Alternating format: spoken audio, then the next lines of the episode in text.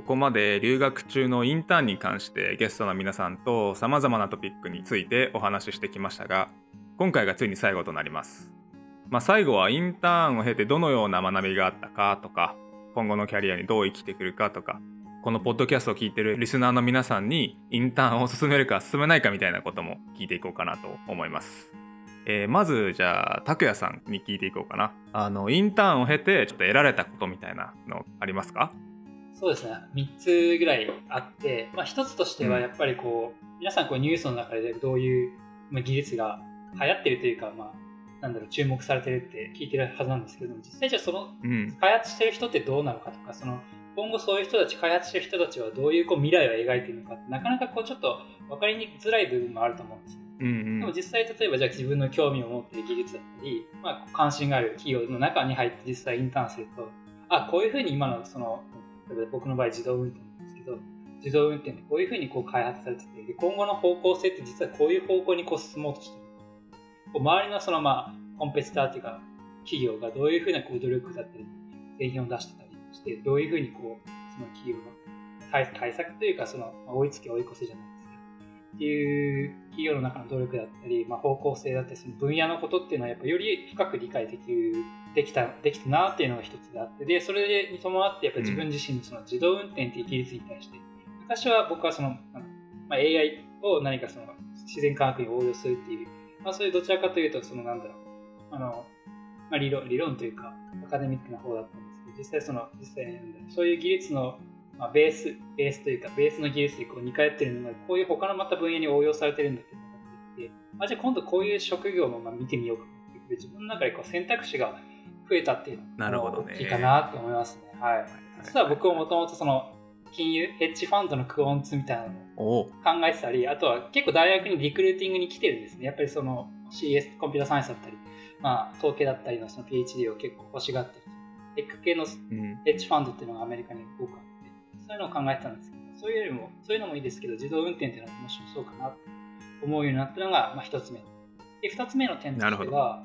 まあソフトウェアエンジニアとしての足りない知識だったり技術っていうのが、やっぱこう、最先端でやってる人と、まあ、自分、そのソフトウェアエンジニア、初心者の中でやっぱこう感じるものは結構あったんですね。ミーティングとかでも、あ、こういうソフトウェアとか、こういう技術の使い方知らないのとか、あんまりこう知識が足りない。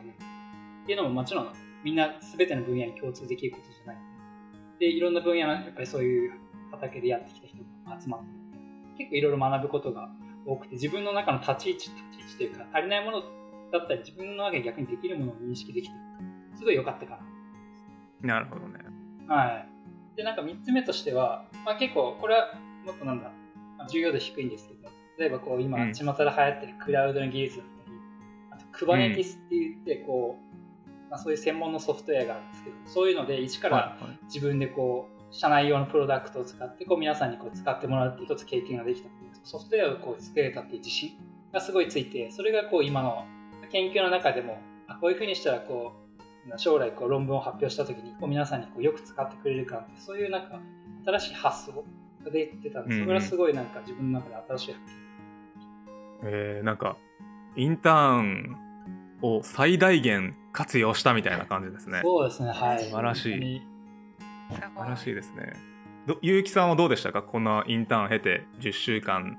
モルガン・スタンレーでのインターンを経ていろいろ学びとかありましたか？そうですね、今、拓也さんがおっしゃってたことに、もうすごい同意するんですけど、自分がやってること、できないことをいろいろ分かることもありましたし、そもそも私みたいにあの工学系のバックグラウンド、全然金融の知識がなかった人としては、あのあこういうものも製品になるのかっていう結構、なんでしょう、目覚めみたいのがあって、逆にそれを使って災害とかこう人類を助けるために、でも誰かは結局お金をそれをすることによって得られるような仕組みができればちゃんとこうなんでしょう人を助けるシステムが働きそうだなっていうふうに思って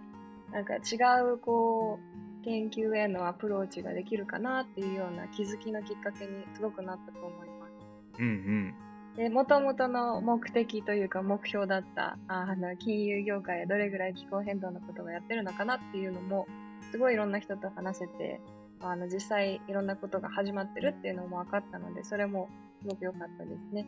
で、その時に、あの知り合った皆さんとはまだ連絡も取ってますし、たまに、なんでしょう、そういうマネジメントのポジションの人が、私の分野で、あの、金融と関係なくて、でも、実は使える人いたりする？とかいうふうにネットワークでこう聞いてきてくれるようなことがあるようになったので、そのうちの分野としてもなんかこう、なんでしょう、エクスポーズとしたじゃないですけど、なんかこう、金融の人に、あ実はここにも関係ある人がいるんだなっていうふうに認識されてネットワークができたのは、うちの学科としても良かったかなっていうふうにちょっと思いますね。うんうんうん。なるほど。素晴ら皆さん何ですか？素晴らしい回答ばっかなんですけど。ツッコミどころが一個もない本当に。え素晴らしいな。えっと花さん。まあ今インターンの途中ですけどどうですか？なんかあのもうすでにいろいろ学んでるなみたいなのを実感することありますか？そうですね、あの、ゆうきさんとか、たくやさんみたいな、なんか素晴らしいインターン修了生になれることをすごく望んでいますけども、うんあの、今学んだこととして、やっぱり、まあ、ありがちな感想ですけど、視野が広がったとか、選択肢が広がったっていうことはすごい思いますね。本当に今までは、本当にこれにアプライするまではもうずっと北海道大学で、まあ、学学位も学士も取ったしそのまま修士博士も行こうと思ってたんですけど、まあ、博士もヨーロッパとか海外に出てみようかなっていうふうに思うようにはなりました、まあ特にやっぱりここでこの海外の研究所で研究するっていう過程をまあ踏むことによってなんか自信がまあつき始めてるように思います。うんうん例えば日本だとやっぱ日本だだけだと、まあ、研究者のコミュニティも小さいので例えば自分がこれがやりたいっていうことがあってもそれをやってる先生は日本にいなかった。じゃあ、まあ、この先生だったらちょっと近いことやってるからもしかしたらこの私のやりたいことやらせてくれるかなみたいな選び方で研究者を選ぶこともあると思うんですよね。でも視点を海外に世界に広げたらまさに自分のやりたいことやってる人って意外と世界で見たら何人かいて本当に自分のやりたいことを一緒にやれる人を見つけられるっていう見つけられるっていう可能性に気づけたのが自分の中では大きいかなというふうに思っています。なるほどなるほど。いやすでに素晴らしい回答だと思いますよ。素晴らしいです。ありがとうございます。で僕個人的にあの大樹さんのその NASA での経験ともなんかちょっと聞いてみたいなっていうのがあるんねです、聞きたいです。今日今日皆さんががっつり話しててあの確かに全く 自分の話してないなって思ったんですけど僕はそうですね。僕はどっちかというとあの研究寄りの、えーインターンだったんですが探し方は空いてるポジションがあるとかじゃなくてコネクションをコネクションを使ってインターンに募集したんですけどあのそれはあの LinkedIn とかで人を探しながらこうお願いしていってでレジュメとかをこう渡していってでその中で興味持ってくれた人が連絡してきてじゃあポジションがある実はあるから来てねみたいな感じで NASA の JPL のところで夏の3ヶ月ぐらいインターンしたんですけどもう皆さんが言ってることが本当にもう本当確かにそうだななるほどな。もう今日多分ずっとなるほどなしか言ってないんですけど。今回の。うん。そうだな。そうですね。僕があの大学院の、えっと、4年目の時に JPL でインターンしたんですけどその時にやったのは土星の月のタイタンっていう月があるんですけどそこでドローンみたいなものをこう飛ばして探査できないかっていうそういうアイデアが結構あって。でその研究をしてる方は、えー、と専門がそのこういうドローンとかの制御とかそういう方なんですけど僕の大学院での研究がヘリコプターの空気力学とか構造力学とかだったんでその知識を利用してドローンのデザインを最適化みたいなしてくれないみたいな感じのそういう研究アイデアでなんだろう僕の大学院でやってたことがダイレクトにこの NASA の JPL の研究に生かせるっていう形でインターンが始まってで僕はあのもう本当メンターと僕一人の2人でやっていく感じだったんでチームメイトといろいろやったみたいなことはなくてただひたすらコーディングしたり あの研究プラン考えたりでもそれ NASA の JPL って夏インターンが本当に数百人ぐらい来るんですけど学部生2 3 0人に囲まれながら狭いところであコロナとかがまだまなかった時なんで狭いところでパソコンでカタカタやりながらやっててあれ？俺のイメージしてた NASA でのインターンとちょっと違うなみたいなことはずっと思ってたんですけど なんかそんな感じであの教授あメンターと1対1でやり取りしていって結局論文もあのカンファレンスですけどあ学会論文ですけど2つぐらいをかけたんでよかったかなっていう。でインターンでの学びはやっぱり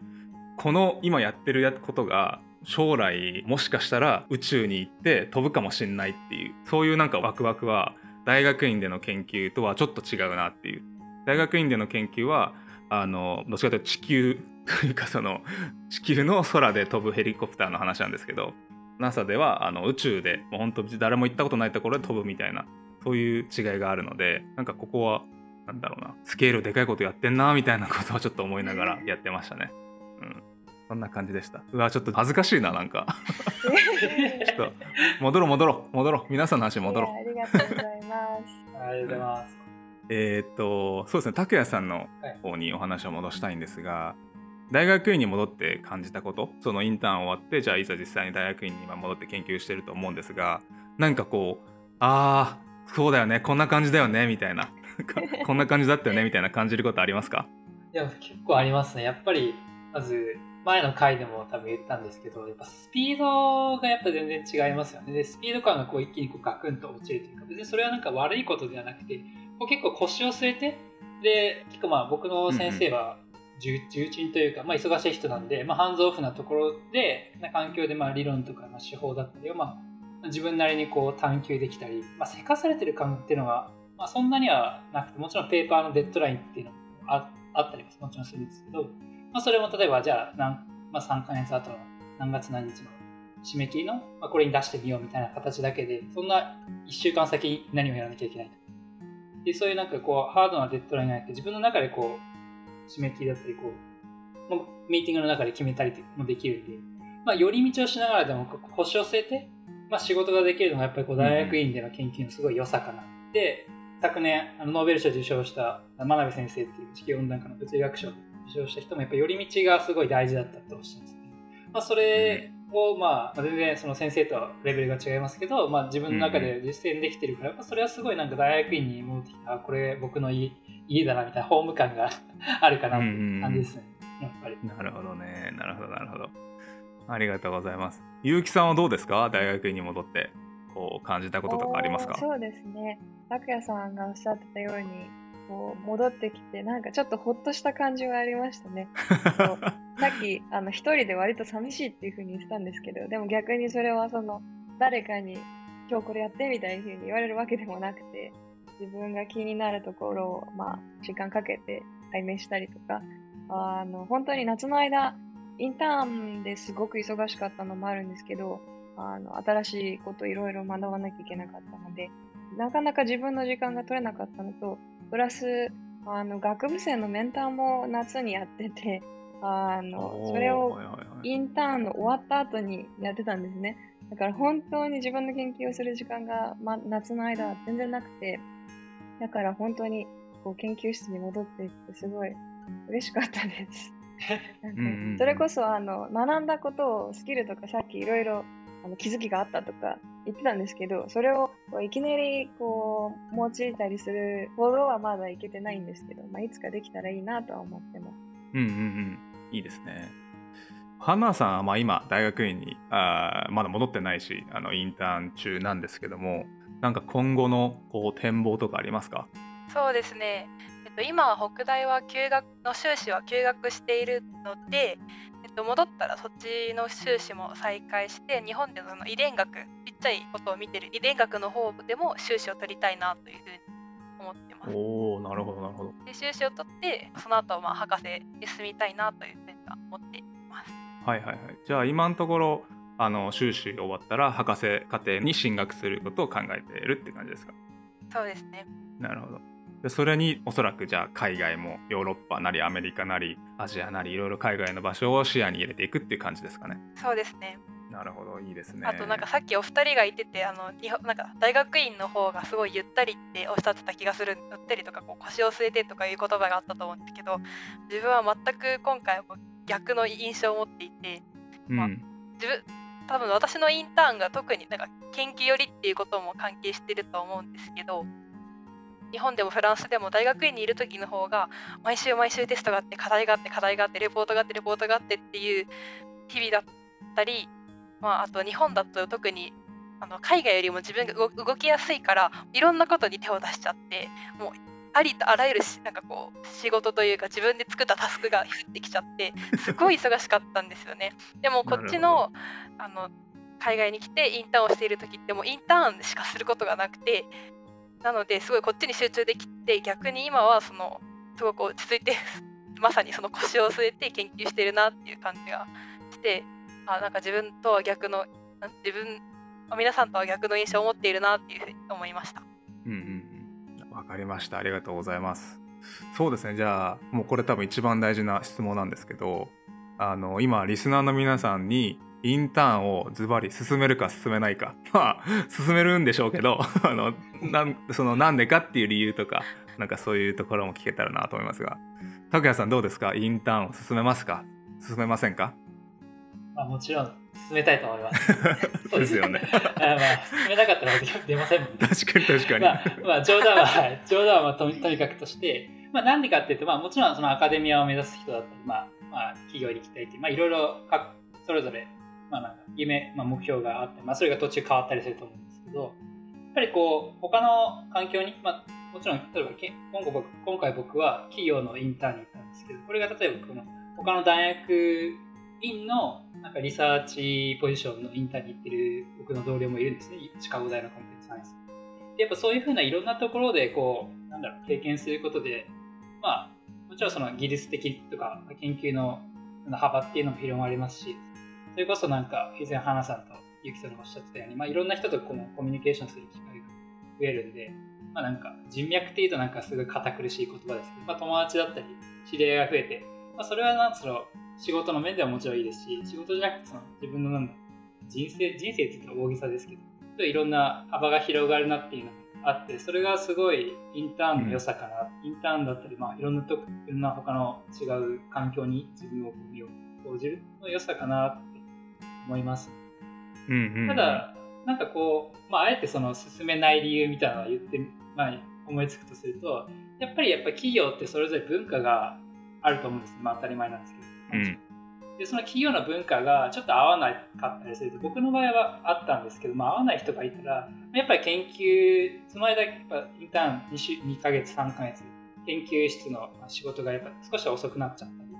するんで、まあちょっとそういう、そういうなんかデメリットみたいなのもあるかな、みたいな。うんうん。わかりました。うんうんありがとうございます。ゆうきさんはどうですか？インターンを進めるか進めないか。進めますね。拓也さんとおおむね同意なんですけど、あのうん、うん。例えばその大学院に進んでいてもあの最終的に企業に行きたいかアカデミアに残りたいかとかってわからない人とかまあなんかどっちかには傾いてるけどどうだろうっていう人って結構いると思うんですけど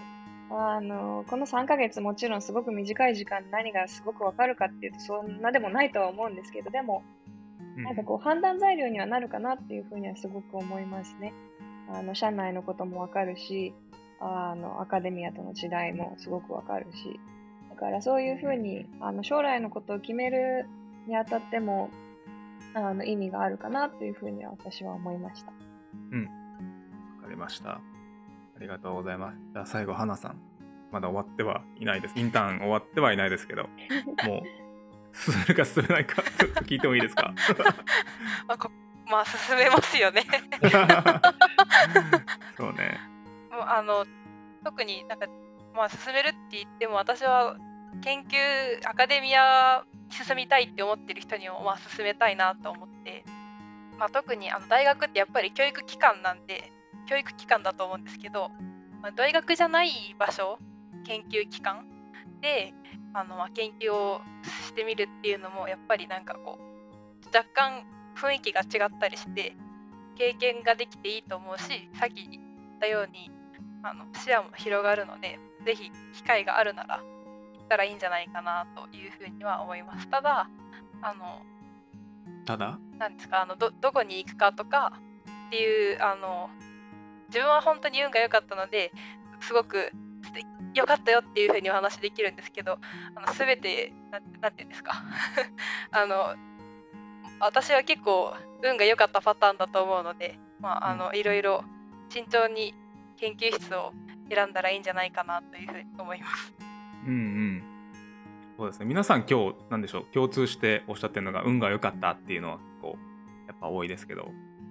確かに僕もそう思いますしあの自分のインターンの時とかも運が良かったなみたいなのは結構あるんでそうですね。なんか、運、運って何でしょうね。なんか、運の、運が言う、運が言うって多分あんま、これリスナーの人になんだろうな。参考にならないかも。でも、ちょあっと、うん、参考にならないですよね。なんかもし分野が決まってるのであれば、それこそなんかインターンをしたことがある友達とか知り合いの知り合いとか、そういう人たちから結構話して、実際その会社がどうだったかとか、その研究所がどうだったとか、多分、その全体的なフィールドだけだと本当にすごく違うと思うので、なんかそういうのは役に立ったような気がします、私の場合。なんかもうやったことがある人が周りにいて、その人たちがすごくあのポジティブな意見を持ってる場合はもちろんで、しかもその人が私と似てたり、その人が私と気があったりしたら、まあ、そう私も楽しい経験ができる可能性がちょっと高まりそうじゃないですか。そういうのも、まあ、いい指針かなと思いますね。そうですねそうですね。ラッキーになるために。運ってそうですねなんか僕ら自分が自身が決められることではないコントロールできないことを多分運って言ってると思うんですけどこっちとしては多分もうできるだけ準備をしてえっともうほんと天命を待つというかあとは向こうの人が選んでくれるのを待つとか良いメンターに当たるみたいなことを多分おそらくまとめて運 が良かったって言ってると思うんですけど なんかねそういう要素もあると思うんで。でもまあ準備はしっかりしてで今日あの皆さんから聞いていたお話すごく参考になると思うのであのリスナーの皆さんもぜひインターンとか挑戦してもらいたいなと思います、えー皆さん本当ありがとうございました。長い間でしたがそろそろ締めたいなと思います。えー、と今回はですね留学中のインターンをテーマにアメリカとヨーロッパから専門も学年も違う3人のゲストの方々にお越しいただきました。えーで最後感想聞こうかな。結城さんどうでしたか？今日ポッドキャスト撮ってみて。すごく楽しかったです。なんだか本当に普通に会話してるような感じで、全然違う分野のこととかもね、知ることができてとても楽しかったです。皆さんに会えてとてもそもそも嬉しいです。今後ともよろしくお願いします。ありがとうございます。どうでしたか、拓也さん？やっぱり楽しかったですし、やっぱこういうエクスプレーンでこういろんな企画が多分ああると思うんですけど、そういうのにこういろいろ参加すると結構、なんかいろんな、まあ、友達、友達、知り合いみたいな友達ができたりして、あすごい改めてなんかいいプラットフォームだなって思いました。ありがとうございます。別に言わせてるわけじゃないですからね、運営が。えっと、花さんどうでしたか？まあちょっとお二人のなんか素晴ら素晴らしい感想の後になんかもう付け足すことがない ないんですけどあの私もすごく今日お話できてとっても嬉しいです。あの私今までフランスにいた時本当に日本人が全くいない街にいたので本当に孤独だったんですけど、まあこうやってオンラインのつながりを介していろんな先輩たちの意見を聞けたりするのはすごいいい刺激になりますし。よかった今回もすごいいろいろインターンについてお話聞けて自分もすごい勉強になりましたよかったですありがとうございます。えー皆さんありがとうございました。えー XPLANE が運営している参加者約1200最近1300人ぐらいの Slack コミュニティでは大学院留学関連のイベントを開催したり情報発信もしています海外大学院留学を検討中の方や現役海外大学院生今回のゲストの皆さんみたいな方々ですね。とオンラインでつながりたい方はぜひこのコミュニティで交流していきましょう。詳細は XPLANE のウェブサイトへお越しください。概要欄の URL か XPLANE 留学で検索すると出てきます。そしてリアクション感想リクエスト、えーこんな企画やってほしいとかポッドキャストでこんな話をしてほしいとかそういったものはお便りフォームでお待ちしております。そちらの詳細もポッドキャストの概要欄に載っておりますのでご確認ください、えーもしくはエクスプレのツイッターも最近フォロワー数3000人を超えてあの結構皆さんからフォローいただいているので定期的に発信しているのでそちらもご覧ください。では、えー次のエピソードでお耳にかかりましょう。ゲストの皆様本当にありがとうございました。ありがとうございました。